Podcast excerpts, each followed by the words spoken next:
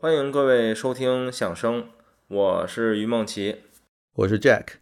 对，然后 所以今天这期节目可能不算串台吧，但我们有了一个新朋友，就是来自我们群里很多听友也在听的，就是响声播客的 Jack。然后当然因为 Ken 可能有一些时差问题，所以我们这期节目就只邀请了响声播客的一半儿，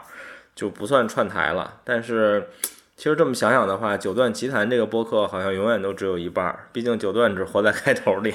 对，然后我们今天想聊一个音乐相关的话题。然后今天其实除了 Jack 的话，还有一个新朋友。这期节目四个嘉宾，然后另一位新朋友啊，三个嘉宾，另一位新朋友就是也在我们的听友群里吧，也在杨大夫的群里，就是郑老师。郑老师也简单做个自我介绍吧。大家好，我是郑老师啊，我是一名来自基层的指挥。呃，基层的意思是中小学乐团吧？对我这辈子是没什么机会指名团了。日常的工作就是去学校或者去政府单位去指导业余的学生或者成人的乐团或者合唱团。嗯嗯嗯，这是我的介绍。嗯，你可能没什么机会指挥名团，但未来的某个大师，你可能是他的第一个指挥，对吗？对，或者你的学生可能进入民团，培养祖国的花朵吧。对对 对对，OK。然后最后一个嘉宾就是我们老朋友雪原了。哦，大家好，我是雪原，今天很开心跟你响声的主播还有郑老师一起聊。哎呀，没有没有，我平时都是潜水在群里，都是膜拜各位大佬，不敢说话。今天是我的荣幸。别别别别别，嗯嗯，你你你的你们的节目和重青的不在场是出现在我们的群里最多的两个节目。嗯，然后我们今天想聊一个话题，其实。呃，我还不确定我发这节目的时候标题会叫什么，但是我之我之前想的，呃，提纲的标题叫就是古典音乐是不是只能靠听来获得共情？因为，嗯，这其实是一直是一个我挺好奇的问题，就是我曾经也想到过这个选题，但一直没有聊，是觉得，呃，我没有找到什么特别合适的人，或者，呃，找到了合适的人，但当时想到了一些更想跟他们聊的选题，所以正好把这期选题放在。就我们第一次跟郑老师还有 Jack 聊的这个话题上，那么今天其实我们四个人大家的定位也不太一样，就是我肯定是最初级的那个，我只是一个单纯的音乐爱好者，就是我只听，我不会乐器，其实我也不识谱。然后其实 Jack 和雪原呢可能比较类似，就是你们识谱，然后也会演奏乐器，然后也很热爱音乐，但是其实你们又不属于专业的从业者，或者说你们可能。雪原可能还会看过吧，就是还会有读总谱这种东西。然后郑老师可能就是一个，你也不能叫最专业或者最资深了，但他因为毕竟做指挥这个位置，所以他会看更多总谱，可能对于大编制的音乐有更多的理论性的东西吧。所以我就想，正好咱们四个人来聊聊这个问题。然后我们可以怎么说呢？就是。我先从一个有意思的问题开始吧，就是，比如说在你们各自的印象中，我们先说从听的层面吧，我们不说专业的层面，你们有没有碰到过有一首曲子，你发现你跟很多人对他的感受是不一样的，或者说也不用很多人，就是你有没有跟朋友讨论过，然后你发现有某首曲子，你们对他的感觉是完全不一样的呢？谁先来抢答吧？我觉得都行。感觉完全不一样，呃。这个可能我听的比较比不不算多啊，我我嗯，好像这种感觉到呃不太有，但是我有什么感觉呢？就有时候听一些不是特别呃出名的曲子，但是自己在听的时候呢，可能有情感的代入。举个例子，我我我自己特别喜欢听一个我问了一圈好像没什么人听过的曲子，是那个呃布鲁赫布鲁赫写的一个他的一座八重奏啊，我觉得那个是真的好听。呃，但是那个曲子呢，我觉得这就是可能跟我们今天后面要聊的问题相关，就是音乐怎么唤起我们的这个情绪。我觉得音乐呢，它作曲家写出来的时候有一个呃东西，那个东西可能是后后世的人听这个作品所感受到的东西的一个交集，但不只是全部。嗯，就是这个作品被他创作出来之后呢，比如说布鲁赫的那个八重奏，我首先是在我大概听古典乐最早听的两三张专辑之一里面，他跟门德尔松的八重奏是一张专辑。所以那两那两首曲子其实都都冷门，其实都不是很常演的啊。平时我也挺少有见到人说呃听的，但因为我最早听，所以这可能是一方面。那另外一方面呢，我这个听这个曲子的时候，我刚好在读一本这个黑塞的小说，叫《盖特路德》，然后这本小说当时读的我情绪触动很大。然后很神奇的一种感觉就是，我在读这个小说的时候，我还我还喝了点酒，然后一边读一边听这个音乐，然后你会发现这个音乐跟这个剧情跟这个人物仿佛生长到一块儿，啊，所以这这这这种经历。呃，会导致以后我再听这个曲子，我都会唤起非常非常强烈的情绪。虽然我现在都不太记得那个小说的剧情是怎么样的，好多年前了，但是呃，当我把这个曲子分享给别人的时候，别人仿佛感受不到我所感受的东西。我觉得这个可能就是音乐它非常私密的一个特点。嗯嗯嗯嗯，OK，雪原呢？我觉得这个就是当然，当然是就是跟其他很多人都会不一样。就是它是普遍的不一样，就是我听很多，比如说你如果说情绪大方向如果是一个大调，大家觉得很很很悲哀，那我觉得这不存在。但至于其他其他的范范畴之内，我觉得就是，当然每个人听的感觉都不太一样，而且就就如 Jake 说的，就是其实它是一个很私密性很强的一种一种体验，尤其是像这种室内乐。它可能会可能会有很多不同人的一种理解会更丰富一些，对，嗯嗯嗯，OK，郑老师呢？嗯，其实可能跟我的职业相关吧，就是我身边的人，我跟他们讨论一首作品的时候，其实大部分的时候我们的感受是一样的，嗯嗯，我们更多的会存在于就是比如说呃细化的一些不一样是什么意思呢？就是。呃，比如我听的是柏林爱乐，那么他听的是维也纳爱乐，那么同时去表现一首作品的时候，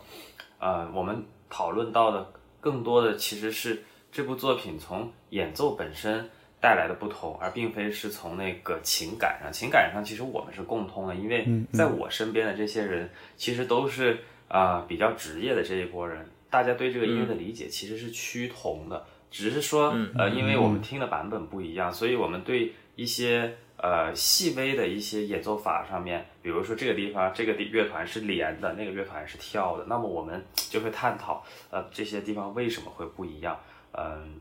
它不一样是因为作品他们用的作品的这个乐谱版本不一样，还是说，呃，从两个乐团、两个指挥对这个作品的理解不一样，更多的是这方面的不一样，就是完全相悖的那种感受是没有，是不会出现的，在我身边。对，嗯嗯嗯，OK，就是我我听你们说完，其实我回想一下，我有没有很多和别人完全不一样的，好像也很少，或者暂时想不到。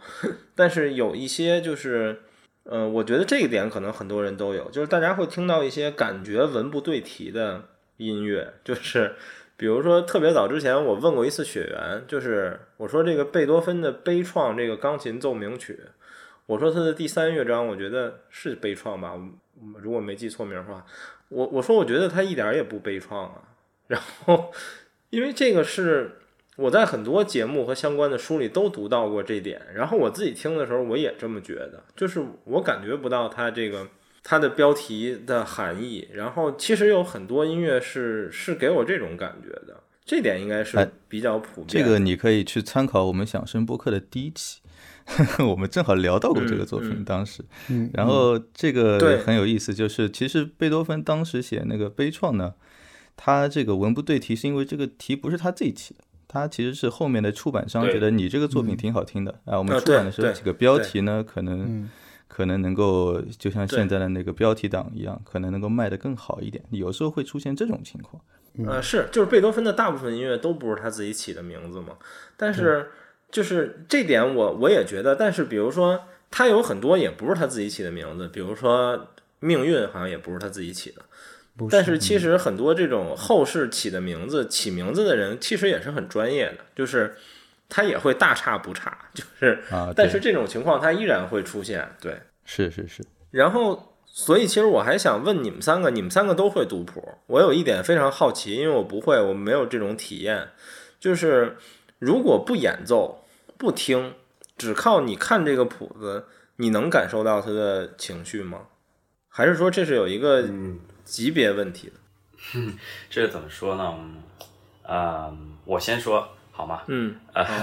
就是我们在学指挥的过程，就是会有一个很重要的环节是什么呢？就是我们在初学指挥的时候，我拿到一个总谱，呃，我们可能会通过钢琴去把那个总谱弹出来，然后去听那个总谱的音响效果，嗯对吧？那后来学到后面的时候呢，我们老师是不允许我们用钢琴来弹总谱的，他需要我们看着那个总谱，然后去构建自己的一个内是内心的一个和声的听觉。也就是说，这个总谱我看在眼里的时候，实际上它的音响效果是要出现在我的那个脑海里面的。嗯，就是要有一个所以脑放的过程，就是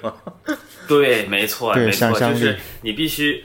你必须就是说，在没有钢琴的条件、没有乐器的条件下，你看到这个总谱，你必须要有自己的一个音响效果。那么，所以，呃，这就是你说的，呃，可能看到一个谱子，你就能够呃去呃理解它的那个情感表达，因为肯定是要理解。为什么会理解，因为我们必须要有一个和声的听觉在里面。当然，这只是对于我们一个学习的一个过程，但是对于很多人，如果他不会看谱的话，其实他从谱面是得不到任何的音响效果的信息，就更加会得不到得不到那个情感的一个表达的。嗯呃，我我很好奇的是，郑老师在这个经历这个过程，也就是看着谱子在脑子里进行脑放的时候，会有自己的演绎的空间在里面吗？嗯，我会根据谱面上提供的信息来形成音响的效果。比如说，这谱面上它会告诉你写的那个速度的要求，然后力度要求，然后演奏法。演奏法是什么意思呢？比如说这个地方这个音符的时值该是多长的，然后呢，嗯，对对对，然后它的音高那是不必说，然后在多个声部的音高之间，你会形成一个和声的效果。那这个时候，就是怎么说，嗯，你就已经知道它大概是一个什么样的一个声音效果了。这个是不能说百分之百吧，但是至少能有七到八成，对对对，不然的话，我们没有办法进行一个排练的工作。嗯，这好像也像是就是呃呃 Rosen 就 Charles Rosen 他提过的，就是 articulation，就是你对这个音乐的演奏法，就是刚刚郑老师说的这种感觉，就是对每一个职业的音乐家或者什么的一个基本的要求，就是他结合内心听觉，然后去把握那个音乐形象。嗯，但是我我好奇的点在于这个问题应该同时可以问你们三个人，因为你们三个人都会演奏乐器。就是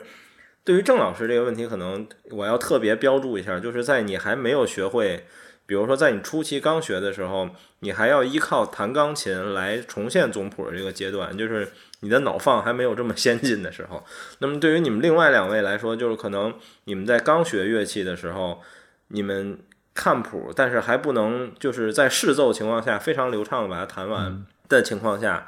你们在这个阶段只看谱可以理解他的情感吗？呃，这个我我做不到，我我觉得我得先事先声明的是，我会乐器，呃，是是非常业余的，就我没有经历过专业的音乐的呃学习和所以。你你的你的感受至今还是就是你看到一个谱之后，你还是需要哪怕是对我看到谱子之后，我会。需要一个乐器，然后我可能会花上好多天的时间，能够把它真的弹出来之后，然后自己再欣赏自己的演奏，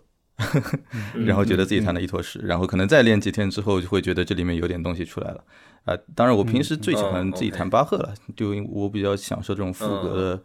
呃，这样一种嗯这个感觉，然后弹到后面，你会发现你听到了一些自己在第一遍看谱肯定看不到，前两遍弹也没弹出来的东西。但你弹熟了之后呢，你会发现有一点就当当你技巧上已经掌握了之后，你可以表达出一些乐谱里面隐含的这个东西，也是自己有时候甚至无意无意间听到的。当然，这是我非常不专业的这个钢琴演奏呃的一种体验，我不知道雪原老兄是怎么样的一种体验。对对对，就我刚刚听杰克说也是有同感，就是你后面弹着弹着，你越弹越自由的时候，你不会被他的这些复合节奏啊束缚的时候，你练久了之后，你会发现，嗯、你听起来听自己的演奏，你会想要突出某一个地方，然后这个地方它的乐思和它的这个乐句的感觉和或者是某个声部一个短句的性格塑造，是你想完成的。那个时候技巧不构成那个障碍的时候，我觉得是障碍对弹巴赫弹弹巴赫是非常非常自由的。对嗯，其实我认为啊，你看到一个谱子，在你没有听到它的音响效果之前，你是没有办法去嗯读取到它里面蕴含的一个感情啊。这个音响效果可以是脑放，也可以是实际上的乐器演奏，都可以。呃，但是有一某一些特征化的一些音乐的语言是可以被读取到的。哦，就是呃这个我可以理解，就有点像，对。就是没有贬义，但有点像套路的那种意思，对吗？嗯对，就比如有一些约定俗成的一个规定啊，比如不是规定吧，或者是约定俗成的一种旋律、一种写法，比如我们经常听到的，嗯、我们在那个作曲的时，我们因为指挥是要跟作曲学一样的课程的，然后老作曲的那个老师和声老师就会告诉我们，有一种进行叫做号角进行，号角进行就是一个连续的三度的一个音程的上行。比如我唱一段旋律，就是你们可以听过那个《阿依达》歌剧里边有一个那个进行曲，对吧？嗯。你们想一想那个旋律，嗦嗦哆，这个这个旋律哒哒哒滴滴滴滴哒哒滴，这个三度的一个旋律的上行的时候，它其实专门的叫做号角进行。这个号角进行只要一出现，就代表着胜利。那么我们经常可以在谱子里面有一些能够读到的话，我们就知道哦，原来这个地方是这个意思。还有一些意象就出来了，对吧？嗯对对，比如说像那个半音，呃，那个四度的半音魔镜啊，嗯嗯，呃，也是在谱谱面上我们读到的时候，四度半音魔镜在维也纳古典时期，呃，作曲家们都是知道这个代表是绝望的，就是离跳楼不远了，就是很绝望的心情哦。嗯，呃，对，就是呃，特例就是在那个 Mozart 的那个第二十四钢琴协奏曲的第一乐章啊，嗯这个这就是很明显的一个四四度的半音魔镜。这个语言你读到，你看到这个谱子，哦，四度半音魔镜，你知道它很绝望。所以这个东西就是它是有一些特定的一个呃，或者说是特定的一个约定俗成的一个记谱或者一个旋律吧。或你能够读到的话，呃，你知道它这个音程关系背后蕴含的一个含义的话，你就可以不通过音响效果来判断。但是大部分的时候，在你没有音响效果之前，你很难去领会到它里面的情感。是。嗯嗯嗯，嗯，我以前看过一本科尔曼的书，然后他说，呃，如果作曲家不在乐器上去试验他的想法，那那么他也不知道下一步应该去怎么创作了。那一个作曲家也会这样，就是何况就是就是我们这些就比较听听或者是只是演奏的层面，对吧？是的，是的，为什么呢？其实，作曲家对乐器的使用也是一个探索吧。就是，嗯，对于西方音乐来讲，贝廖子就是那个写《幻想交响曲》的那个嗯嗯嗯作曲家，法国的作曲家，他写了一本配器法。嗯嗯，其实你们知道，贝廖子他只会演奏长笛，哈哈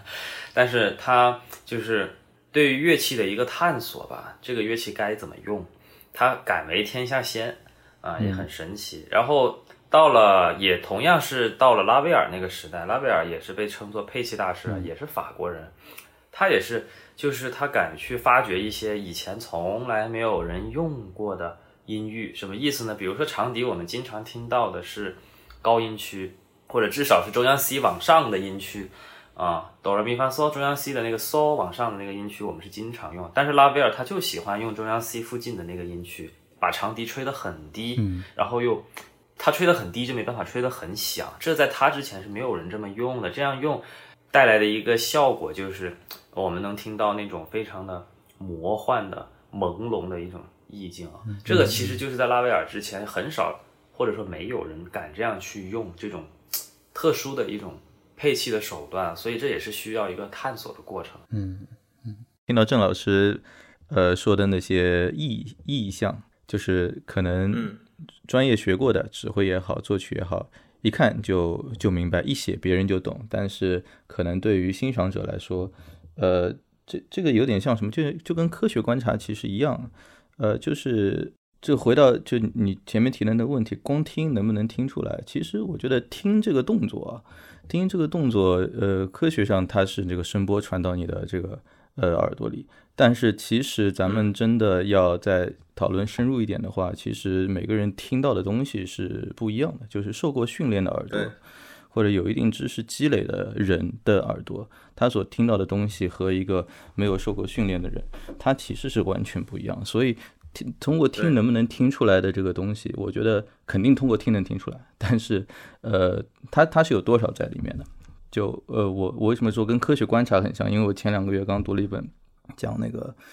讲英国呃，就是维多利亚时期的那个科学家的一个故事，里面一个我印象特别深，因为他他他本身是个他本身是个音乐家，那个人叫 William Herschel，我不知道嗯嗯，在在座几位知不知道他是那个发发现天王星的一个这个德国到英国的一个人，然后他他做了很多年的这个音乐家，然后他后面就专门就。关心白天白天教学生练琴，晚上就关心。然后他的儿子后面也在他的训练下成为了很厉害的一个天文学家。然后同时代有个数学家去拜访他，说我能不能用你的望远镜去看一下星空啊？然后他就跟跟那个数学家叫 Babbage 也很有名。他他说来你去看你能看到什么什么东西？他先说好。然后那个数学家通过望远镜一看，回来说我什么都没有看到，完全就是 一一团乱麻，什什么都不知道。然后这个 Herschel 跟他解释了半天听不懂。后面 Herschel 就跟他说：“这个一个一个东西你看不到，不是因为你的这个器官层面的这个问题，而是因为你不知道怎么看。”后面就训练了他几天，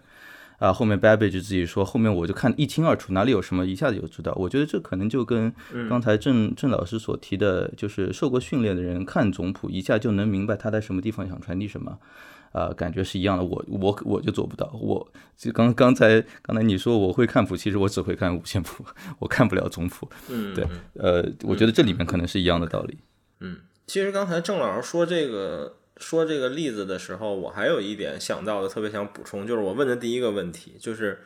你们有没有过这个情感和表达不一样的？听他举例子，我就想到我就有一个，就是但这个例子，我觉得更多的是在于刻板印象，就是。比如我很难听出莫扎特的悲伤，就是在我的刻板印象里，莫扎特写的很多曲子永远是那种流畅欢快，然后自然的。其实我后来知道他有很多我听过的交响曲啊，包括像钢协呀，呃，包括圆号小协什么里面都有这种，就是郑老师说的明显表达悲伤的套路也好，或者这个曲式也好。但是在我最初听的时候，我真的是感受不到的，就是直到我后来看到了一些。就是专业的人写的乐评也好啊，或者点评这个曲目也好，我才意识到哦，原来这是一种悲伤的表达。但是我觉得这更多是刻板印象吧，因为我的刻板印象就是这样的。我我想，虽然我没有感受到过，我也没有实际的例子，但我我同样来说，比如说，可能贝多芬写一个很欢快，我也我也不一定 很容易就能感受到。对，嗯嗯，我觉得也有也有这个。莫扎莫扎的作品其实基本上他用小调写的作品就已经很明显了。呃，对，是是的，感受到对他在宣泄了。嗯，对对。我想到就是莫扎特第二三钢弦那个慢乐章就是一个小调，写的非常的就是非常的痛彻那种心扉的那种感觉，但是他又不是那种是是很外，就是很滥情，他是一种很高级的。对，往内心流的那种抒发，内心流出来的抒发。我们一般说滥情是指老柴哈，我我不敢说。就我们我们我们因为读指挥，就是老师总是会开玩笑说，你们以后千万不要像老柴一样，把所有的东西都告诉大家。哎呀，我好难过，千万不要这样，要高级一点。高级一点什么意思呢？你们去听一下 Brahms 那种终身未娶的那种感觉。当时我们都不懂，现在我们慢慢的都懂了。当时我们很喜欢老柴的，然后我们的因为音乐学院里边有那个啊西方音乐史和音乐鉴赏嘛，音乐鉴赏那个老师就说：“哎，你们现在这个年纪肯定是喜欢老柴的，等你们三十岁以后，你们会喜欢 Brahms 的。”哎，我当时就记住了这句话，但是现在我才慢慢的明白，嗯。叫悲剧啊、悲怆的这个作品，咱们可以把它列出差不多十来个，然后咱们可以回头去排，咱们可以让咱们群友去投票排排名一下，从 低级到高级啊，什么马勒第六啊、贝多芬的钢琴奏鸣曲啊，柴六啊，对对 对，柴六是柴六柴六的能听出来的，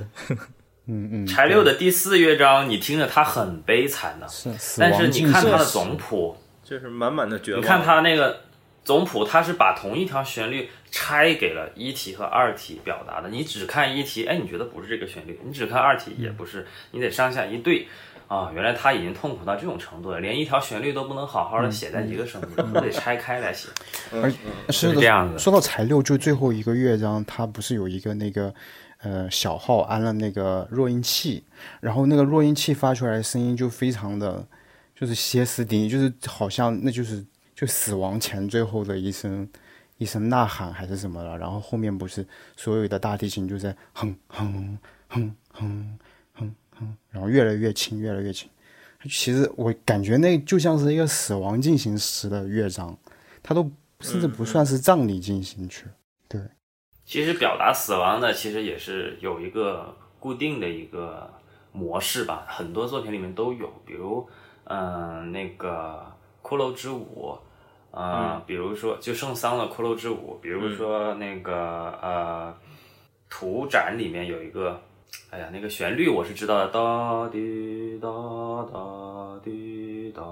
哒，一般你听到这种旋律，嗯 就是死亡的象征了。Liszt 里面也用过。李斯特的、李斯特哪一部交响诗来着？死之啊死之岛还是啊，对对对，死死对对对，这个作品里面也用到了。其实这种东西也是一个像我们刚才说的号角进行，跟那个四度半音魔镜呢就一样的。这个旋律一写出来，你看到以后你就知道啊，这是代表死亡的。包括那个老柴的那个《罗密欧与朱丽叶》里边那个朱丽叶死了以后啊，这个这个进行一出来，哎呦。你就知道这个人是真的死了，但是很多人听到这儿只会觉得哦有点难过，但是他并不知道其实这个旋律写在这儿就是代表死亡，对，嗯嗯，对，就是这种这种好像也也特别多。巴赫的那重赞歌，一些宗教作品里面也出现。就比如说，他会在低音上面写一些就扭来扭去，像波浪形的这样这样的一个音阶，它它象征一个蛇形的一个呃。蛇形的一个符号，然后蛇在基督教里面代表撒旦嘛，然后他在高音就会写很多这种呃颤音，然后代表众天使，就是他确实会有就是这种能够看见的音乐的形象，就是很确定的在他的呃作曲里面成为了一个独特的符号。你看到这个符号，你大概就知道哦，巴赫通过这么多作品都用这个符号来表达，你也大致就能够把握。到他想要表达的那种音乐的意象了，对，嗯嗯，对，这也这也是为什么咱们这个问题，其实回答这个问题，不同时代的这个作曲家，呃，答案是我觉得不太一样的。像我觉得贝多芬之后的这个作曲家，可能更多会开始重视自己的内心，或者呃、嗯嗯呃一种比较浪漫的情绪化的这种表达。对对对，再早一点，骚动不安。的，一开始就上来，对吧？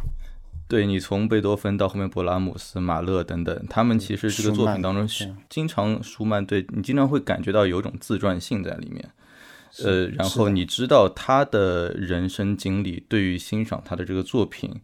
呃，所感所捕获到的这个情绪是有帮助的。比如说，甚至我觉得有些真的是很奇妙的，比如说那个马勒的这个第六交响曲。你知道马勒的第六交响曲是创作于 他其实生活最顺利的一段这个时期，这个又生了女儿又怎么样啊等等，但是他的这个第四乐章，这个就是人生的重锤一下下砸下来，然后完了之后，你知道他写完这部作品之后，他的人生开始遭遇了一下两下三下的这种重创，对啊，就就就像你其实很多文学作品，他在创作的时候，你如果知道作曲家在影射什么样的历史的一些悲剧啊、灾难等等，你读这个文学作品更理解一点。所以我觉得，呃，一些一些作曲家的这个人生的这个故事，不是真的跟他的作品完全脱离的。但再早一点，比如说到了像巴赫啊啊，或者像海顿啊那些时期的话，你会发现他可能更多是跟自己没有关系的。那他可能更多的就是更抽象的一些意象，有时候甚至甚至跟宗教有关。那对你的耳朵的要求可能就会更高一点。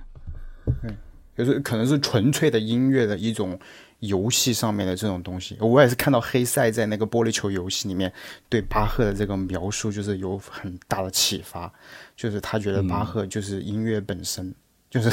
他不会像贝多芬有那么强强度的那种高强度呃，的玻璃球。游戏里面还有一个叫普塞尔嘛，他对这两个作曲家好像捕获了捕获了很多的。我当时读，我很喜欢这本小说。对我很喜欢这本小说也。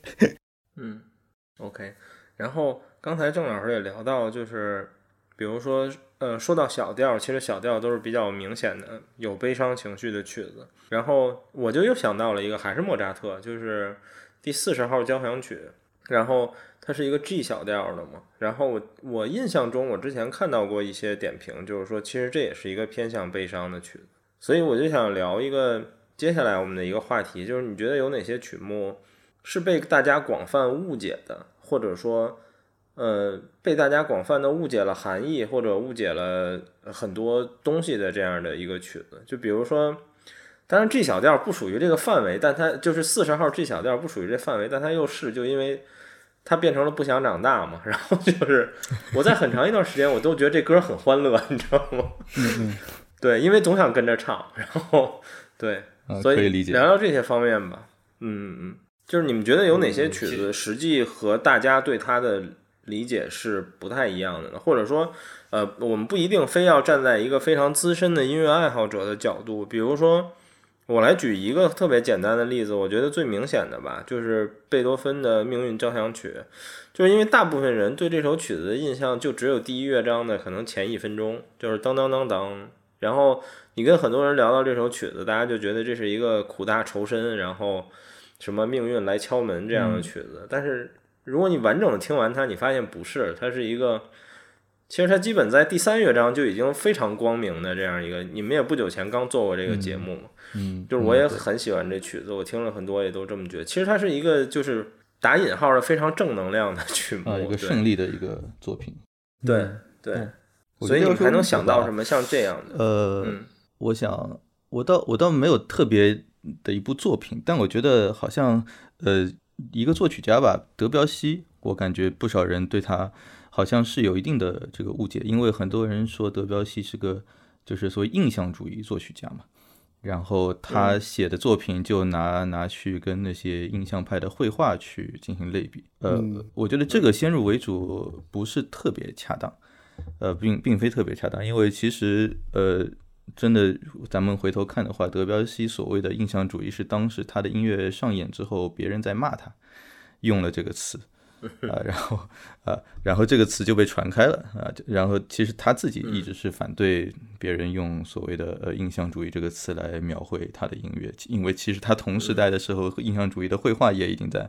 有点这个衰落了，呃，所以很多人呃会说德彪西啊，他是。呃，印象主义的音乐，然后因为他又刚好又写了像大海啊等等，你听就会觉得有点画面感，听这个作作品的标题就会有点画面感的名字，所以觉得他是一个音乐用五线谱来进行绘画的一个画家，但其实我觉得并并不是这样的，我觉得这这是一个人们可能比较普遍的误解吧。嗯。嗯，其实德彪西关键就是他的那个调式的音阶。跟普通的大小调不一样了，用的是大二度的音阶，听上去，大二度的音阶听上去就特别的魔幻，嗯，就是哆来咪升发升嗦升啦，这种我一唱出来，你就觉得特别魔幻。其实怎么说呢？最主要是因为从作曲的技术上面来说，最主要是因为它用那个大二度的音阶，还有很多半音进行的一些和声，是其实我认为啊。是古典音乐发展到它那个时代，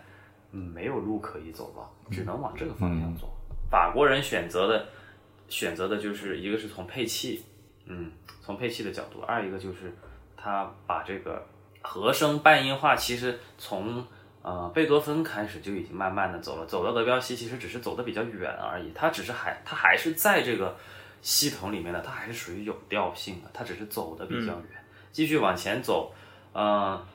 再往前走，走到勋伯格的时代，这个大小调体系基本上也就没有了。所以德彪西他当时怎么说呢？他其实用我们的话来讲，就是前面前面的人很牛逼，把他想写的写完了，他要另辟蹊径，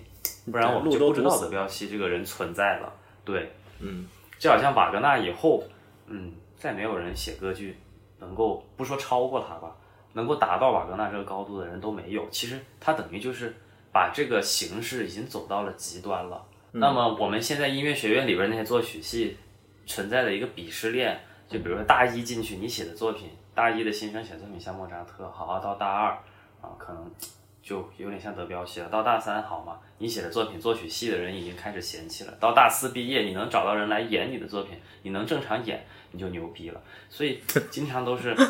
就是大家都很鄙视，哎呦，你写的这个东西这么好听，嗯，不行，我不能写的这么好听，我得高级一点，用用用很多很高级的作曲技术。但其实写出来的东西好不好听呢？可能未必好听，但是先不先进呢？非常的先进。啊，这一方面其实就是一个从技术的角度来说，它越来越先进了。但是从可听性来讲，它未必是越来越好听。嗯嗯嗯，对。我觉得，我觉得你可以追溯这种意意识的最初的一个。呃，创作者 就是贝多芬。你看他晚期晚年的那些作品，对，他其实对音乐这种探索的功能，他他超越了这个其他的音乐的其他的功能的重要性。就比如说，音乐你会让你觉得感官上娱乐呀、愉悦啊，然后会有演示的效果，然后会有个表现力啊，他都不，他就是要探索这个音乐语言本身。就是可可以，就是他的你们这种行为的祖师，爷就是贝多芬，他是第一个这样的一个作曲家，第一个不向观众的品味低头的人。对对对，就是毫就是毫不妥协，对吧？在幺零六里面也是，就是毫不妥协，使用一个非常难听的音程，他不在乎你别人觉得好听还是不好听。一般只有腕儿才敢这么做，要恰饭的不敢这么做。是是是是。所以被误解呢？郑老师有什么想聊的吗？这方面，其实我觉得，嗯，就我知道一首作品啊，很多人，包括它是歌剧的一个选段，很多演唱的人啊，特别是在我们大陆，有一些著名的歌唱家，我就不说名字了啊，嗯，对他的一个演绎是完全背离了一个作品的本身的一个含义的，况且这个作品还有歌词，我就特别的感到无语啊，就是。呃，伯恩斯坦的一部歌剧叫做《坎蒂德》，嗯，坎蒂德又叫做老实人吧，啊，中文翻译叫老实人。对对。这个歌剧的名字叫《坎蒂德》，里边有一个咏叹调叫做《Glitter and Be Gay》，这个《Glitter and Be Gay》翻译成中文的名字叫做《纸醉金迷》。我不知道你们有没有人听过这个片段啊？我没有听过，我没有听过，可以去听一下。我们中国，你去哔哩哔哩上面搜《纸醉金迷》，然后你就会搜到。很多中国的大腕唱，他们其实都没有 get 到这个纸醉金迷背后的一种绝望。其实看一看歌词，或者说你看一下歌剧，甚至你不用看整部歌剧，你只需要看一下，去百度搜索坎蒂德，然后看一下歌剧的故事，你就知道其实他是很绝望的。这个格里特 M B G 这个这个咏叹调表达的意思就是非常的绝望。嗯，坎蒂德这个故事你们可以事后去了解啊，反正。呃，是很等等于是二十世纪的一个悲剧啊，伯恩斯坦写的。很多人在唱这个纸醉金迷的时候，只唱出了纸醉金迷的字面意思，没有唱出背后的绝望。甚至我们去听很多国外的原版的，比如说呃大都会歌剧院，比如说英国皇家科文特花园歌剧院，他们的这些版本，很明显你能听到这个女高音唱这个纸醉金迷的时候，她那个。宣叙调的部分是有哭腔的，但是我发现中国大陆没有一个人是有的，那些那些号称很牛逼的歌唱家没有一个人是有的。其实我就很特别的难以理解，他们只需要去看一下歌词，看一下这个歌剧的脚本，就知道嗯嗯这一首作品他想表达的含义是什么。这个是我觉得特别离谱的一点哈。对，嗯嗯嗯，OK，雪原呢？你有吗？我。我有在就是演奏，就是同学之间交流的时候，呃，回课的时候会产生这种误解。就比如说，我有我有我有一个同学，他他区分不开来，就是就是他就是区分不开作曲家的风格。他老师也会说他弹的就是会比较像，就是贝多芬弹成德彪西的那种感觉，就是他把握不了贝多芬那种柔情的东西，就是因为对音乐文本的一种误解吧。呃，可能一些弱音，因为贝多芬的乐谱上面标一个 pp，和德彪西的作品上面标一个 pp，他们两个的这种确实是完全不一样的。但是你要说就单个音而言，我们能按出那种感觉，我也不敢确定，因为我觉得音乐确实有这种心灵的这种维度的东西，不可解释的，也我觉得也是它最最最最神秘的一部分。所以我觉得我的误解大概都是在这方面。如果是曲子方面的误解的话，像贝多芬那被误解的太惨了。十九世纪好多都误解他的各种误解，对吧？是吧？有很多误解他的，无论是我们现在能够得到比较表浅的误解，就是说他的这些热情呢，他的这些什么暴风雨啊，什么读了什么什么莎士比亚的暴风雨，其实都是误很大的误解吧。还有月光，我觉得其实也是很大的误解，因为他他本人并没有写任何这样的东西，而且贝多芬本人也非常的讨厌，嗯，给给音乐起标题，他不是一个标题音乐党，他也。他呃跟勃拉姆斯一样，勃拉姆斯当时不是有标题音乐跟那个呃绝对音乐跟那种歌剧文本音乐的一个对立嘛？但是贝多芬是绝对的绝对音乐化，不喜欢给他的音乐呃起任何标题，然后带来一种误解。他觉得还是音乐就是一个独立的体系，不需要其他的文本去附庸去解释它。聊到这个话题，我就想到了一个，就是我跟雪原我在群里也发过一个挺有意思的东西，就是你们。会不会喜欢某些？我们又算聊到我们经常说的一个话题，就是喜欢某些唱片或者某个演绎。其实这个演绎和，比如说主流各种评奖或者广受好评的唱片里的演绎是明显不一样的。就是我们节目喜欢叫恶趣味，当然我们也没有什么能力评价大师的对错了，但是总有一些可能因为他。自己的个性或者有一些演绎，它不是符合主流的这个这种的。你们有没有喜欢过这样的演绎？是因为什么呢？我看雪原也喜欢那个切利比达克吧。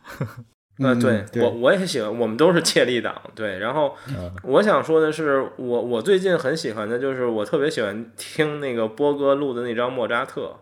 就是。我喜欢的点就因为它听起来一点都不莫扎特，它特别像贝多芬，但是我又觉得很有意思，所以我听了很多遍。然后包括另一个呢，就是它可能不属于我说的，但我至今依然把它这么归类，就是我推荐给很多人的朱利尼的贝多芬第五交响曲。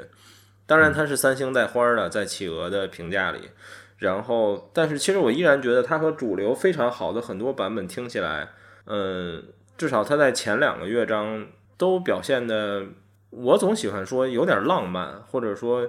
不那么苦大仇深，但是我反而非常喜欢这种，对，都有这种很个性的这种感觉。当然，大部分这样的唱片可能我们不喜欢，但总有那么一两张，就是不知道为什么打动了你。所以你们有这种喜好吗？可以分享一下。对，怎么说呢？大部分离经叛道的唱片我都毙掉了。嗯。对，我就说一个很有意思的就是，我当时刚开始学指挥的时候，嗯，我当时挥的一首作品是莫扎的四十一交响曲吧，拿去回课，嗯，然后前面的那个引子它是没有引子的，咚噔噔噔咚，然后我当时很喜欢的一个版本吧，是那个呃阿巴多晚年跟莫扎特交响乐团录的这个版本。嗯，然后呢，老师只是听我回课，我自己唱自己会。他听了四个小节，他问我：“你听的谁的版本？怎么这么浪漫？”我说：“我听的是阿巴多的版本。”然后，然后他说：“你把碟拿过来，我听一下。”听完了以后，他说：“这个版本你可以听，但是你如果来我这儿回课，请你不要听这个版本。”我说：“为什么？”他说：“因为这不是传统的莫扎特。”你应该去听贝姆的莫扎特，就是那个卡尔伯姆，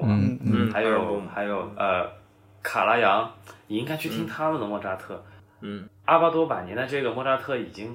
有点贝多芬的倾向了。嗯，他是腕儿，他可以这么做；你不是腕儿，你不可以这么做。但是其实，嗯，我自己在当时是比较喜欢阿巴多这个版本的。呃，当然后来后来。呃，经历的指挥课，因为我们从古典开始嘛，然后到贝多芬，然后到早期浪漫，到晚期浪漫，这些作品都接触完以后，我就明白为什么当时老师说阿巴多这个处理你可以听，但是嗯，不能作为一个主流的处理，就意思就是莫扎特的风格还得是莫扎特的风格。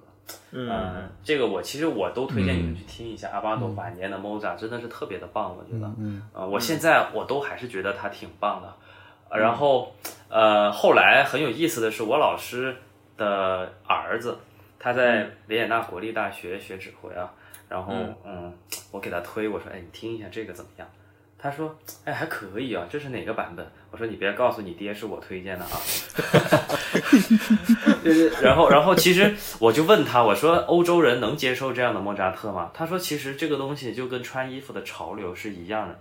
嗯，在欧洲人在卡拉扬的时期，嗯，被控制了很久了，然后突然换到阿巴多了，人家觉得很新鲜。嗯，然后这几十这，然后阿巴多从九二年上台到西蒙拉特尔。这个下台，这又是二三十年，然后这个呃回归莫扎特本身的风格，这个风潮它又开始了。也就是说，这个新上任的那个那个皮特皮特连口对吧？那个新的柏林爱乐的总监，他又回到了这个风格。其实这个东西就是一茬一茬的，所以刚才你说到这个唱片的风格就是这样的，就是嗯，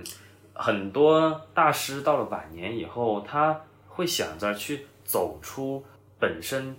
这个音乐风格的一个禁锢，他他要有自己的理解，但是往往这些版本其实你说它好不好呢？我觉得挺好的，但是从啊当然不适合教学啊，但是对于听众来说，其实真的是好事儿，它会启发大家，真的是这样。对，这这就是要恰饭和我们看热闹的人的体验上的不一样。啊。我们就是我们作为就纯粹看热闹不嫌事儿大的。呃，听卡拉扬、伯姆，听着其实也就容易审美疲劳了，太标准了。对，有他们做的很多事情，所以就是有时候咱们听到一些，我甚至觉得阿巴多远远谈不上离经叛道吧。这个还有还有很多呃演绎上更加有特色的，比如前面提到的这个，对，呃，切利比达克，包括我自己刚才刚才这个郑老师在说的时候，我在我我我在翻我我最近听的这个专辑里面有什么。呃，比较离经叛道的，看到一些，呃，分享两个吧。一个是我还挺喜欢那个呃古尔德演奏的呃贝多芬奏鸣曲的早期的奏鸣曲，特别特别阴森。早期是吗？呃，早期的就他，比如说他古尔德演奏的第一首那个贝多芬奏鸣曲，哇，那就是我从来没听贝多芬的奏鸣曲听出这种鸡皮疙瘩的这种阴森。啊，特别吓人，感觉就他是在在吓我，啊，就很慢啊，然后就完全不带任何情绪，感觉冰冰冷的，啊，非常非常非常有意思的一种一种演奏，这是一个我我印象蛮深的。还有那个，我刚才还翻到我以前听过一个哥德堡变奏曲，是肯普夫演的，呃，他没有颤音，这个我刚才想提来着，对他没有所有装饰音，啊，他没有在大音没有修饰音，对。对啊，就就我觉得有时候听到这些演出呢，我觉得觉得呃挺新鲜。首先肯定不讨厌，此外挺新鲜，但也不代表我会一直听它。但我觉得这些东西的存在，对我们这个看热闹的人来说，就是一个福音啊。否则我们就一直听特别标准的。对对是，就是很丰富视野。哥德堡那个对肯普夫哥德堡那个咏叹调，就是甚至你第一耳朵有可能会听不出来它是什么。嗯，就噔噔噔噔噔噔噔，对吧？对，对他们当当当当，它没有这个这个这个小的这种呃装饰音，这个语音它也没有了，那些播音啊都没有了。对。对，古尔德的贝多芬，我不久前还跟雪原分享过，我我听他发火了，有一次。就是 对他在 CBS 录生气了，有点恼火，就是他我我本来因为我我没有我从来就是不知道我我。就是他有出过贝多芬的全集，但是我那天去搜了一下，就就搜了一下，哎，他有贝多芬的全集，我一时很兴奋，但一时又持怀疑态度，因为我记得以前好像听过某一个单曲里面有有一个贝多芬奏鸣曲，印象特别不好，然后结果我去听那个热情的第二乐章，我特别喜欢那个乐章，我觉得那个乐章的两个声部的连接，内声部的连接非常美，但是。这个噩梦简直是噩梦！我听了古尔德之后，他完全摧毁了我的这种想象，就是哇，我听了真的有点恼火，我听不完，我就把它关掉，拖得非常非常慢，极慢极慢。我都没有听到那个乐章，这个乐章我很喜欢。就是，嗯，对。然后我听起来觉得他，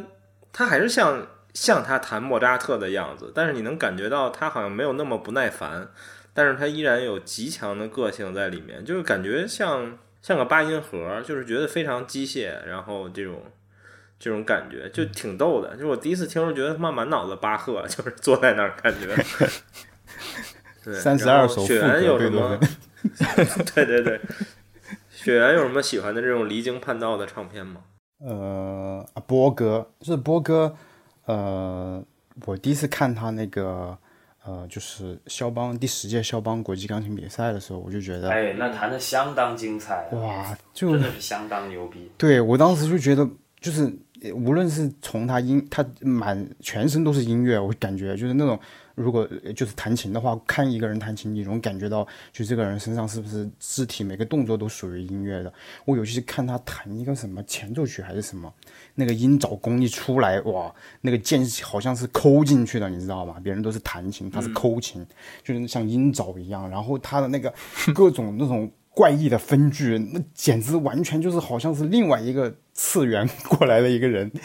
就这种。我觉得你你，我觉得就是艺术有这种全新的东西出现，每次无论是什么，我觉得它都是会让我特别特别兴奋的，就是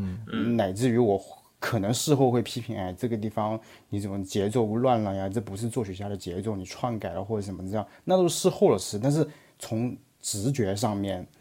他如果是高于理念的话，那我觉得当时我确实是被 波哥就是征服了，包括他最近发布的这个。肖邦的这个作品四十八，第一号 C 小调的这个夜曲，我觉得那个重重重重复的部分太棒了。就是我觉得我是不我我我永远一辈子不可能想到是那么弹的。嗯，鬼才，他真的是鬼才。对，但是他这样就是争议就会很大很大，对吧？就跟古尔德一样的。所以我觉得他们两个聊莫扎特肯定能够聊到结婚。但波哥好像也只录过那一次莫扎特，他只有那一张唱片，而且他好像其他录音里也几乎没有什么莫扎特的嗯曲目出现。波哥最近近几年巡演也是以浪漫派的作曲家曲目为核心的。嗯嗯嗯，对。然后我们聊聊最后一个吧，就是其实我最想聊的一个话题就是，嗯，你们觉得欣赏古典音乐这件事儿？有门槛吗？作为爱好者，其实，在最近是因为我们我在各种，比如说我们听友群也好，然后在很多乐迷群，在很多烧友群，都看到会有每个群里都会有这样的人，就是大概的意思就是说，就是你他妈连谱都读不懂，就是你有什么可跟我讨论？你觉得这曲子怎么样？嗯，我这个我这点，嗯，这点对于我来说就觉得又又有点气愤，但又觉得。从某些角度上，它也有一些道理，所以其实我的好奇是在于，你们你们觉得作为古典音乐的爱好者，实际存在门槛吗？或者你觉得当爱好到什么程度的时候，读谱才会成为门槛呢？嗯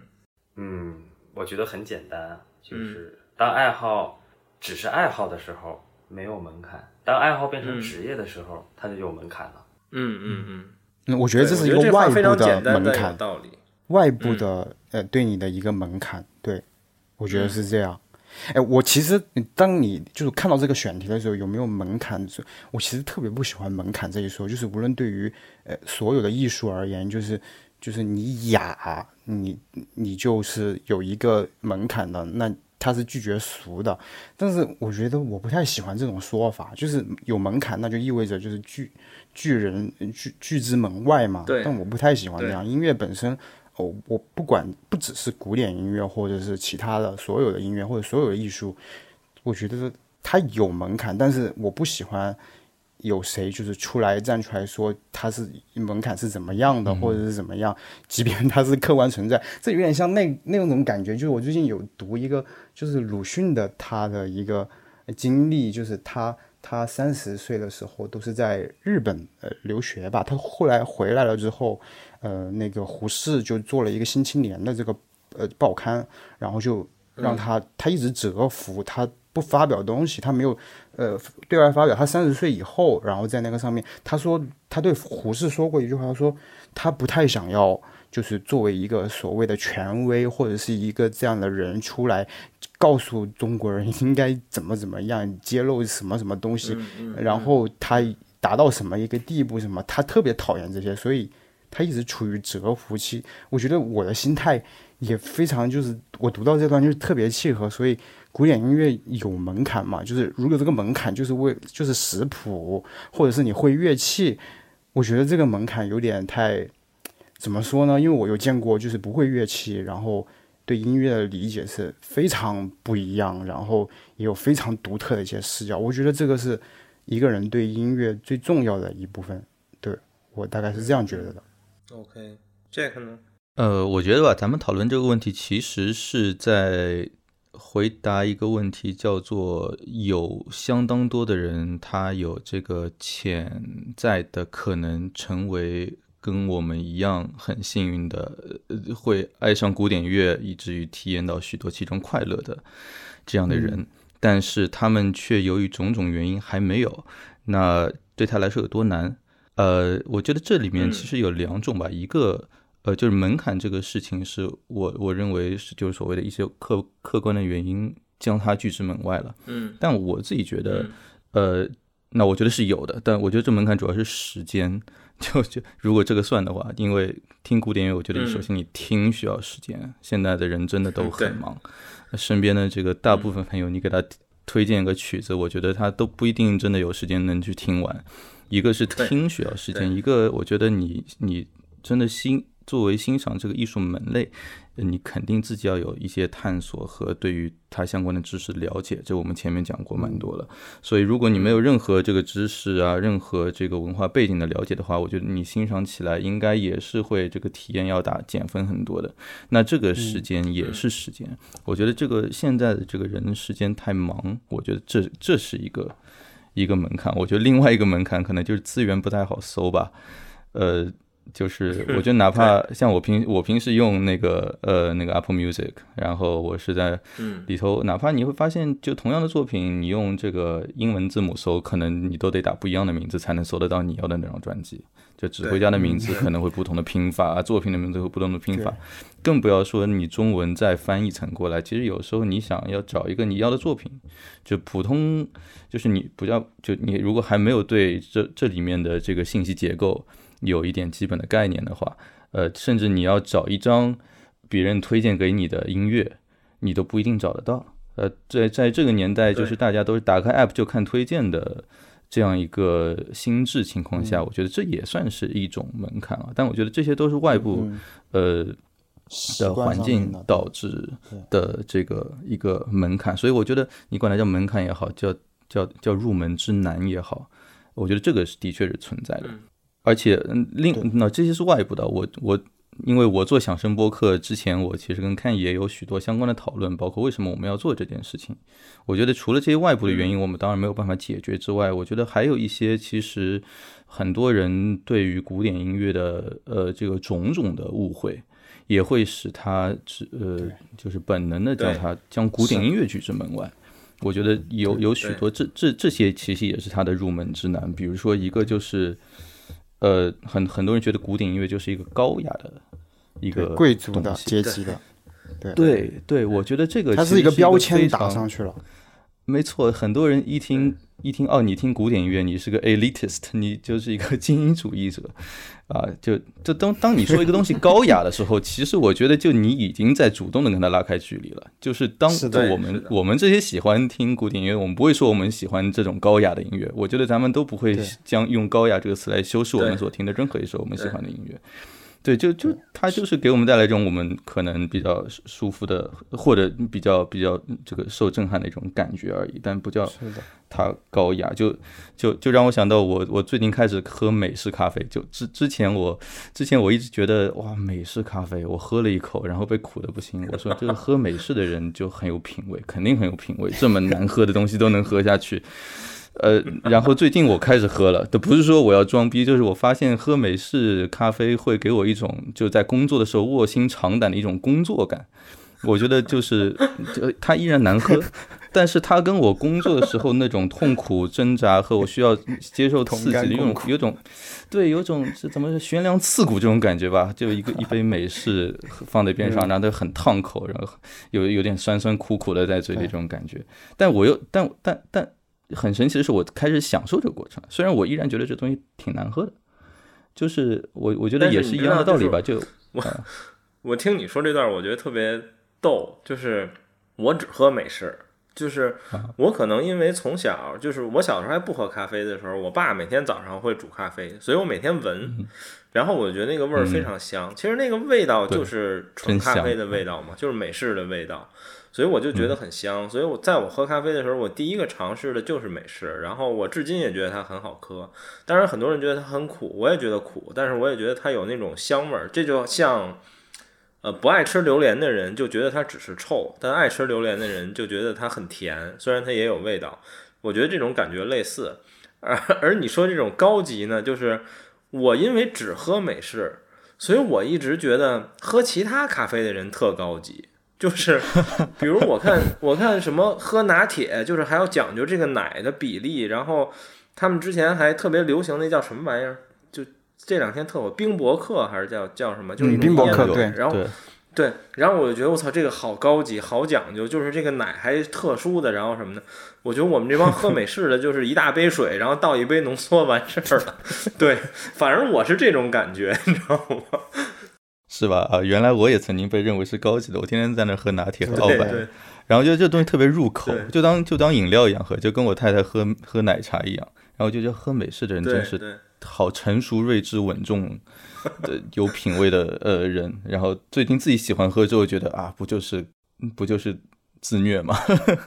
我会有这种感觉。对，然后因为对，就因为我看人家喝什么拿铁呀、什么摩卡这些特别讲究，什么热巧克力呀，然后什么，我之前听一别的播客，人家还讲什么去星巴克，如果你想点一杯好喝的摩卡，你要点一个热巧克力加一个 shot，要比直接点摩卡好喝。然后我觉得我靠，好讲究啊。然后我们这种喝美式的，就比如说我们公司边上有一个便利蜂超市，然后因为那种咖啡很便宜嘛，也是咖啡机的，我一般就去那儿买。但我有的时候爱喝温的，那我怎么办呢？我就拿一个大杯，然后用咖啡机接一个冰美式的量，因为它打出来的不就少吗？大概是三分之二杯，然后我再到冰柜里买一瓶农夫山泉兑进去。然后我就觉得这个过程特别 low，然后所以整体过程我反而一直觉得那些什么喝摩卡的、喝什么那些的都非常高级，对，对吧？这这就是我觉得就跟古典音乐一样，就是当当你不了解的时候，你会觉得这玩意儿跟我距离肯定很远，然后你可能一耳朵有没有听到特别悦耳的东西。对，就说到这个，我觉得人们对古典音乐的另外一个误会就是音乐就就得好听。这古典音乐肯定是很很美好、很好听的东西，但其实，对，这并不是这样的。就是这个音乐，它其实是让你经历一段东西嘛，就是你的感受是是最重要的。它是一个其实挺严肃的一个人在给另一个人传递一种感受的一个，有点像这种感觉，像其实也也也跟这种咖啡一样，对吧？对，其实我我觉得像像你之前说那段的时候，我们之前节目里讲过，其实我觉得。在大众化的传统印象里，普通消费者对于古典音乐门槛，就是他他觉得最难的就只有三个字儿，就是听不懂，就是人们非常纠结于听不懂。对，我觉得这也是一个很常见的误会，就是这个音乐存在所谓的听懂啊，它其实是一个感受，它还是蛮私密。呃，没有一个说标准答案的。我觉得这可能跟我们小时候学语文，你得读一段小说，然后说它的中心思想一样。就你说不出，觉得自己就输了。但其实那个玩意儿是挺扯淡的。就我最近看不那个那个陈丹青也有也很有意思。他说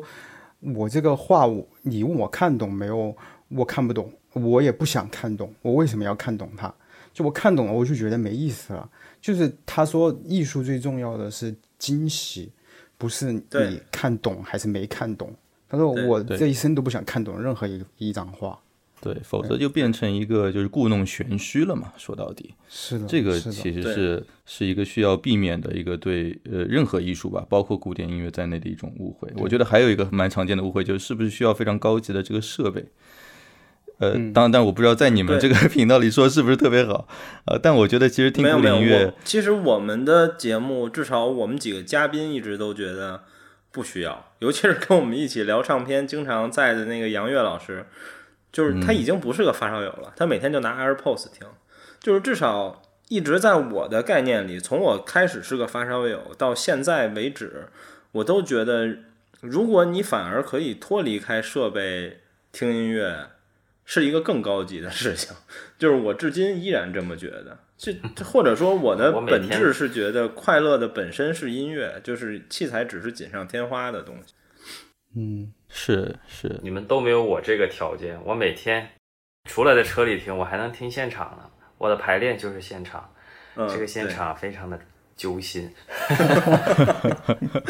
是种不好的。就是我，我觉得我每次去排练，就是把一个车祸现场给它变成一个正常的一个音乐的现场。对你就是一交警，这是我的工作，这就是我的工作，真的。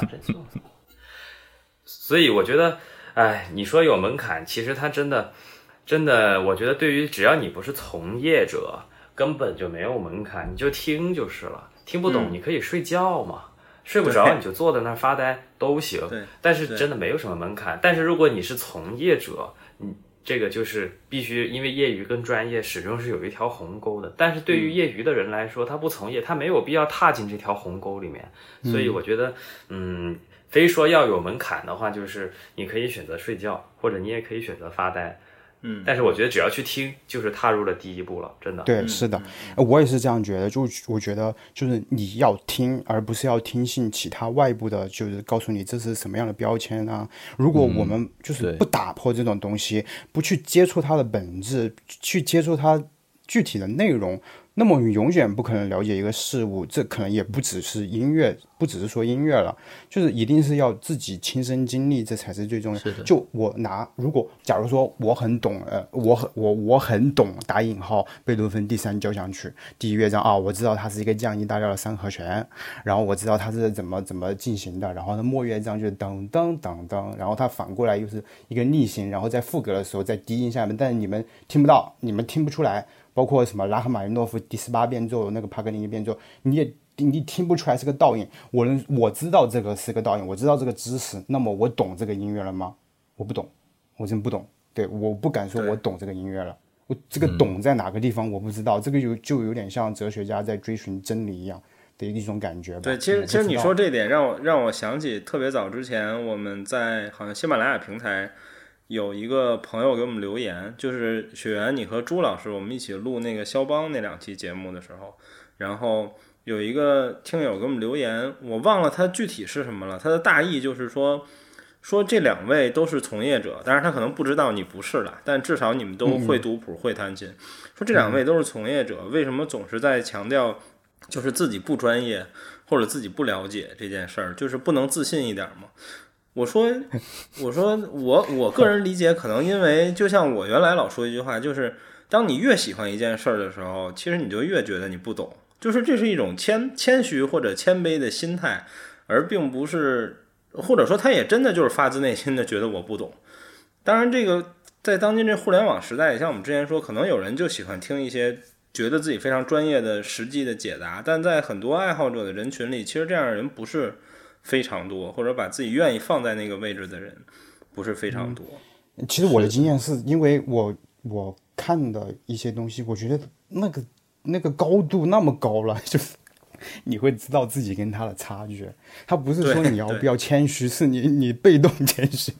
你懂吗？对对，就我们在我们做响声播客的时候，其实呃也是跟刚才咱们聊的这个心态其实还蛮像的，就是这些作品，这作这艺术家已经太太牛了，对吧？在我们这个节目当中，我们说 OK，你看我能够站到跟他一样的高度去帮你们复现他的这个啊创作技法什么，这个其实其实没有必要，很很多余。在我们节目里面，其实如果看，因为看是专业学音乐的嘛，这么多年了，现在还在加拿大，他真的要发挥自己 百分之一百的实力，他应该是可以讲出呃远超他现在在节目里所表现出的这些东西的。但是呃，我们基本上还是呃停留在了一个。故事的这个层面，为什么？就是对，呃，其实跟刚才呃你所提到的这个问题一样，我觉得就咱们作为，那我自诩吧，就是老乐迷啊，就相对有一些年数的这些乐迷，呃，当我们在去迎接新乐迷的这个时候，其实我觉得咱们还是应该有一些事情要去注意的，对吧？就是我觉得乐迷群体的文化呢，总体来说现在还是有一点点。呃，不是特别健康，这也是为什么我一直没有建，没有敢建这个听友群，因为乐迷群群我建的太多了。对，呃，有点怕啊，有点怕。就是我觉得，首先老乐迷应该要鼓励多听啊，而不是多说。对做跟你讲这里面存在这样的 fact 那样的 fact，并不是。我觉得老乐迷就要鼓励你多听，而且多听的时候，我觉得很专很很重要的一点，也是我这些年观察下来的一个总结，就应该你只推荐而不要贬低。虽然你心里可能会很瞧不起一个指挥家的某一种演绎，但是当一个人听完觉得很不错，然后你跟他说这他妈就是个垃圾的时候，这个其实就很就很糟糕，就他对没有任何人都没有好处，他只是你是在炫耀自己听得更多了，或者你知道的更多了，但其实对任何人都没有好处。我觉得只推荐不贬低是一个就是乐乐迷的群体现在很缺的一件这个事情。啊，对这是一点。另外一点的话，就像刚才雪人说的，就咱们就他已经到那个高度了，我们其实只需要做一点稍微锦上添花一点，比如说稍微给你一个理由去听一个作品。就我们不是什么都不说，来，请你听一下贝多芬的这个晚期四重奏，我觉得这个别人也会崩溃的。但是，呃，如果我们稍微给你点理由，那我拿自己的经历来举例吧，我怎么会听起古典音乐来的？就是，当然最早的时候，就像刚才郑老师说的，我真的是把它当做这个白噪音来听的。我是在大学刚毕业的时候，我工作的时候有点没灵感，然后我《纽约时报》上读了一篇文章，他跟我说，你听一些自己是自己不熟悉但也不排斥的音乐，做背景音乐来工作是最有灵感的。然后我就想，什么音乐我会不排斥又不熟悉呢？说不定我昨天在我们学校 PT 站上看到的那个莫扎特可能会有用，我把它下下来。呃过了一年我才知道那个是莫扎特的第三、第四号小提琴协奏曲，但真的好听，然后我就在那一直放。嗯，然后后面我的还有个经历我印象很深，就是呃我开始慢慢喜欢上莫扎特啊、老柴啊等等，然后我去买了本书叫，那书名这说出来也是 low low 的，叫叫叫什么？叫经典音乐故事。它里面就跟你讲，其实我现在已经基本上完全忘掉，我就记得它里面告诉我老柴是个 gay，然后呃，但是我当时印象就是 OK，呃，比如说呃老柴的小提琴协奏曲我没有听过，然后它里面正好有一章是讲这个作品的，然后里面它其实一点都没有给你画谱例，他就给你讲它背景故事是什么，然后看完故事之后，我会觉得我有一个理由去听这部作品了。对，我听这部这部作品的时候，我有一点这个代入或者有一点情感的这个呃连接在里面了，然后我就有个理由去听，然后听听之后，你会发现跟这个故事一毛钱的关系都没有。我觉得就是咱们对乐迷群体或者对音乐比较熟悉的群体，应该起到的作用是这样的，就是作为一个桥梁，你不是用知识来给他们上课，而是用一些呃说的那个点鼓励也好，或者就是其实就提供一个引子，给你一个理由，你去听听看啊。对，然后他能感受到东西没？他感受到什么？这不已经不是你可以决定的。他如果感受到东西，他喜欢上，那我觉得我们响声播客就功德圆满嗯。对，嗯其实刚才 Jack 讲完，像比如说，嗯，包括你提到的，比如说你觉得时间的成本啊，查资料的成本啊，然后，呃，包括你还问我们你觉得器材怎么样啊？其实对于我的，我个人喜欢上古典音乐的过程来说，我觉得就是这一直都是一个这三件事儿一直都是一个相辅相成的过程，就是，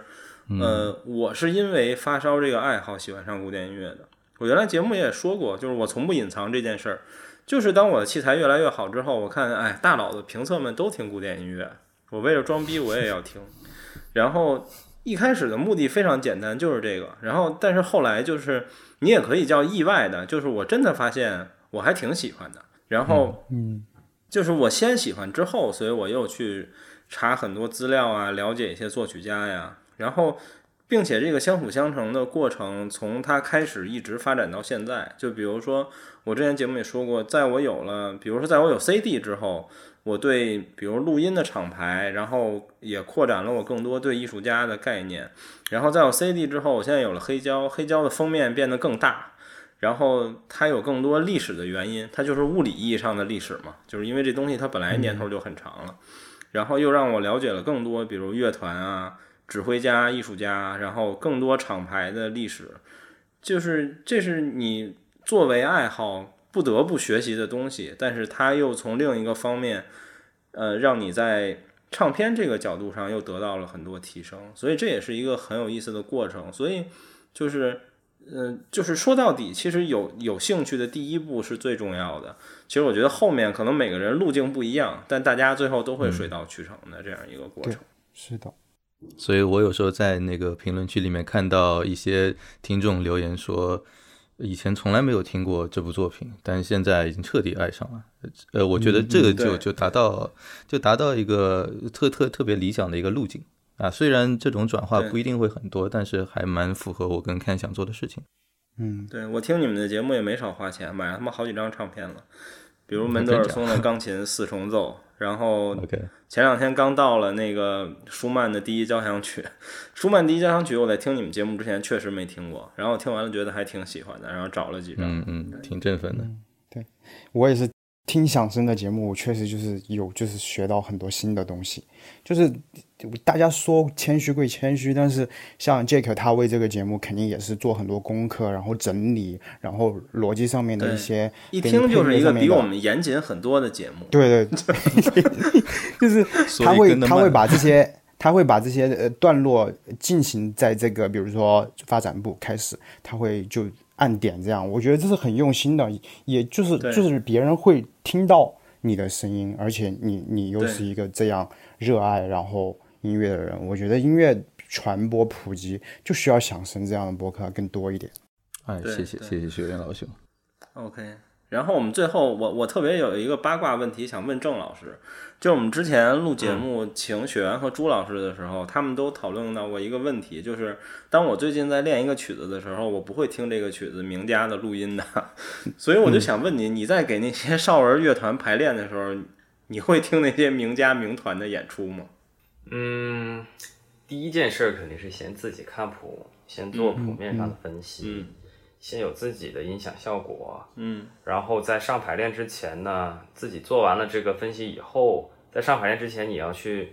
嗯相对应的找一些版本来听一下，嗯看看跟自己的一个预判，自己读谱嗯之后的一个预判有相差有多远。嗯。对，然后还有一个最关键的，通过看那些视频呢，我要标记一些功法，因为我自己是学钢琴出生的，我不会小提琴，我只能去看那些视频，把那些功法抄下来，然后在这个过程中，我会跟我自己形成的音响效果来做对比，然后再结合谱面上，最终形成一个呃固定的一个音响效果。因为我毕竟不是腕儿哈，我自己嗯。有些时候说到底，对于一个作品的处理，还是会先有自己的，然后再去借鉴一些著名的版本，然后最终再形成一个综合的一个呃处理。对，对，但我的意思是，比如这曲子你你带这个团需要排五天，这五天你还会听吗？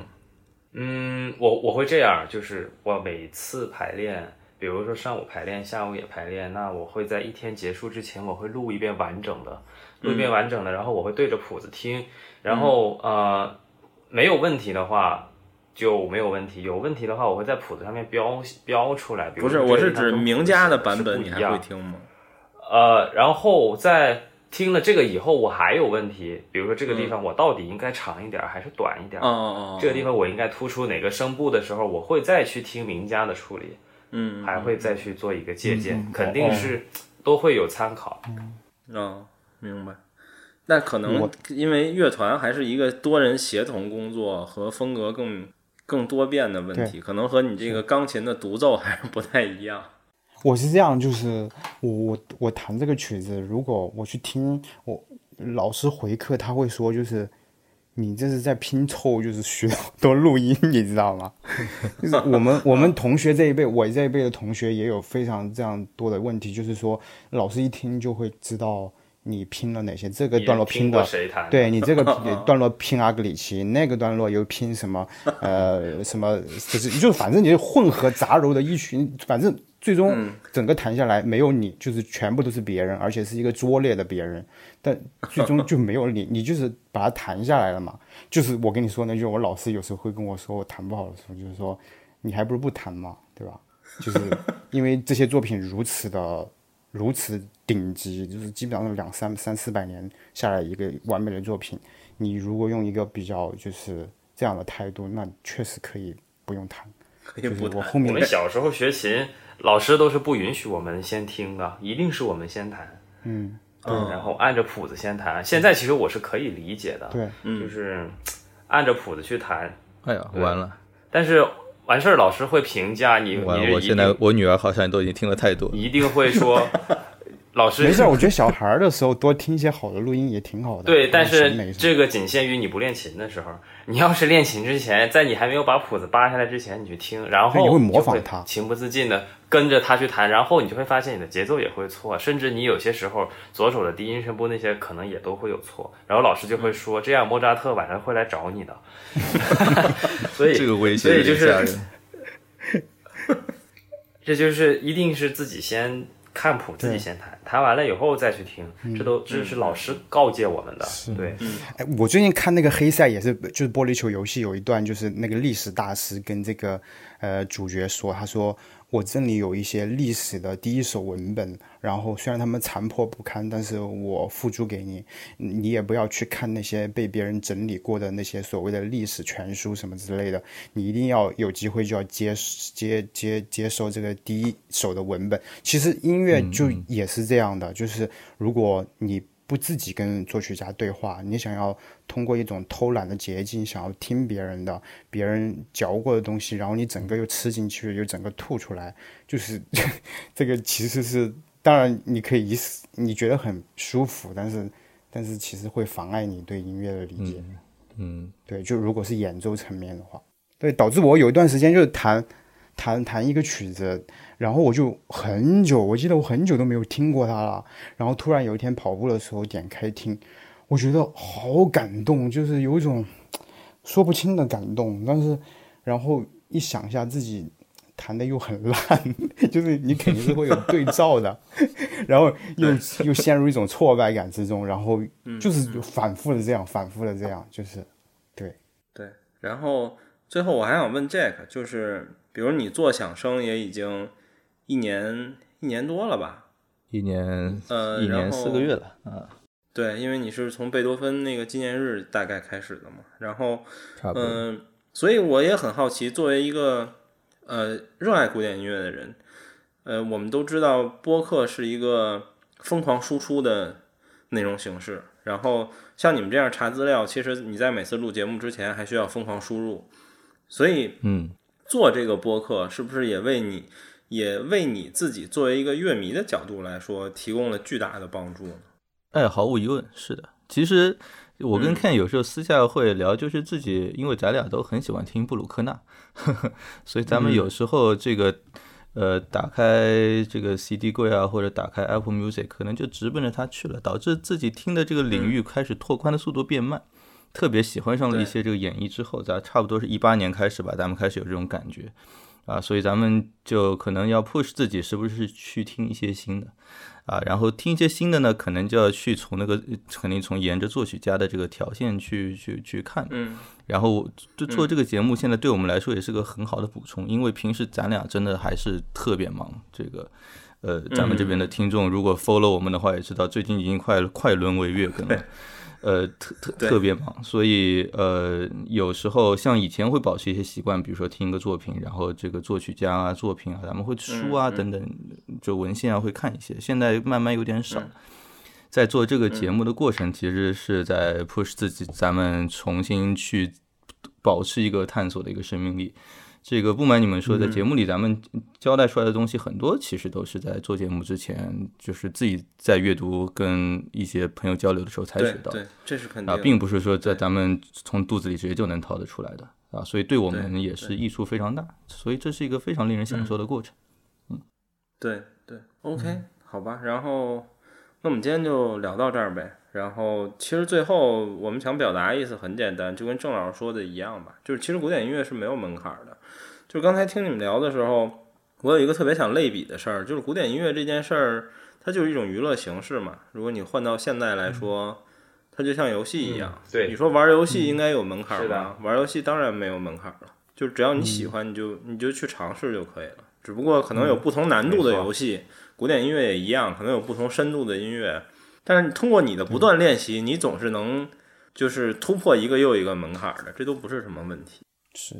而且我觉得不止古典音乐，不只是娱乐方面，它，我觉得它背后是一个人类普遍共通的一个情感体验。这种体验你可能很难在其他的音乐上面体验得到。对，对，而且我最后对我还想补充一个观点，前面忘了，就是，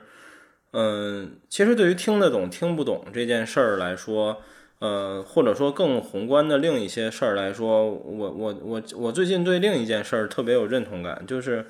我们之前采访过一个嘉宾是学艺术史的，然后他原来就跟我说过一件事儿，就是说研究艺术史最最重要的事儿是要在这个作品当年的背景下去研究，而不是放在现在去研究这件事儿。那么其实，嗯，对于音乐来说，随着人类社会还有历史的推进等等的发展，其实，呃，人们对很多作品的看法是不断变化的，所以很多作品也永远没有恒定的评价。所有的演绎，就像郑老师说的，演绎也是一样的，人们对作品本身的看法也是一样的，都没有恒定的变化，都没有永远恒定的标准。然后这就像贡布里希原来说那个，其实世界没有没有艺术史，只有艺术家。所以很多个人喜好什么的，大家也不用看得太重，对。然后基本就是想说这些吧。那我们今天就先聊到这儿，然后我们也非常感谢郑老师，然后感谢 Jack，然后响声是一个非常牛逼的播客，我觉得我们节目里好像不用推荐了吧？我们的播客群总有人讨论，然后我我安利过无数次，然后也推荐过很多次了。我不知道在我们节目听起来，Jack 的声音会不会比他们的节目好一些？如果比他们的节目好，就是我们的录音方式更先进；如果没有，跟他们节目音质差不多，那就是他们本地录音方式就不行。基本就这样吧。然后争取以后还能跟郑老师和 Jack 录更多的节目。好，Jack 那设备出了点问题，他可能说不了再见了，没关系，就这样，大家拜拜。我是不是只要说一声拜拜，大家再见就可以了？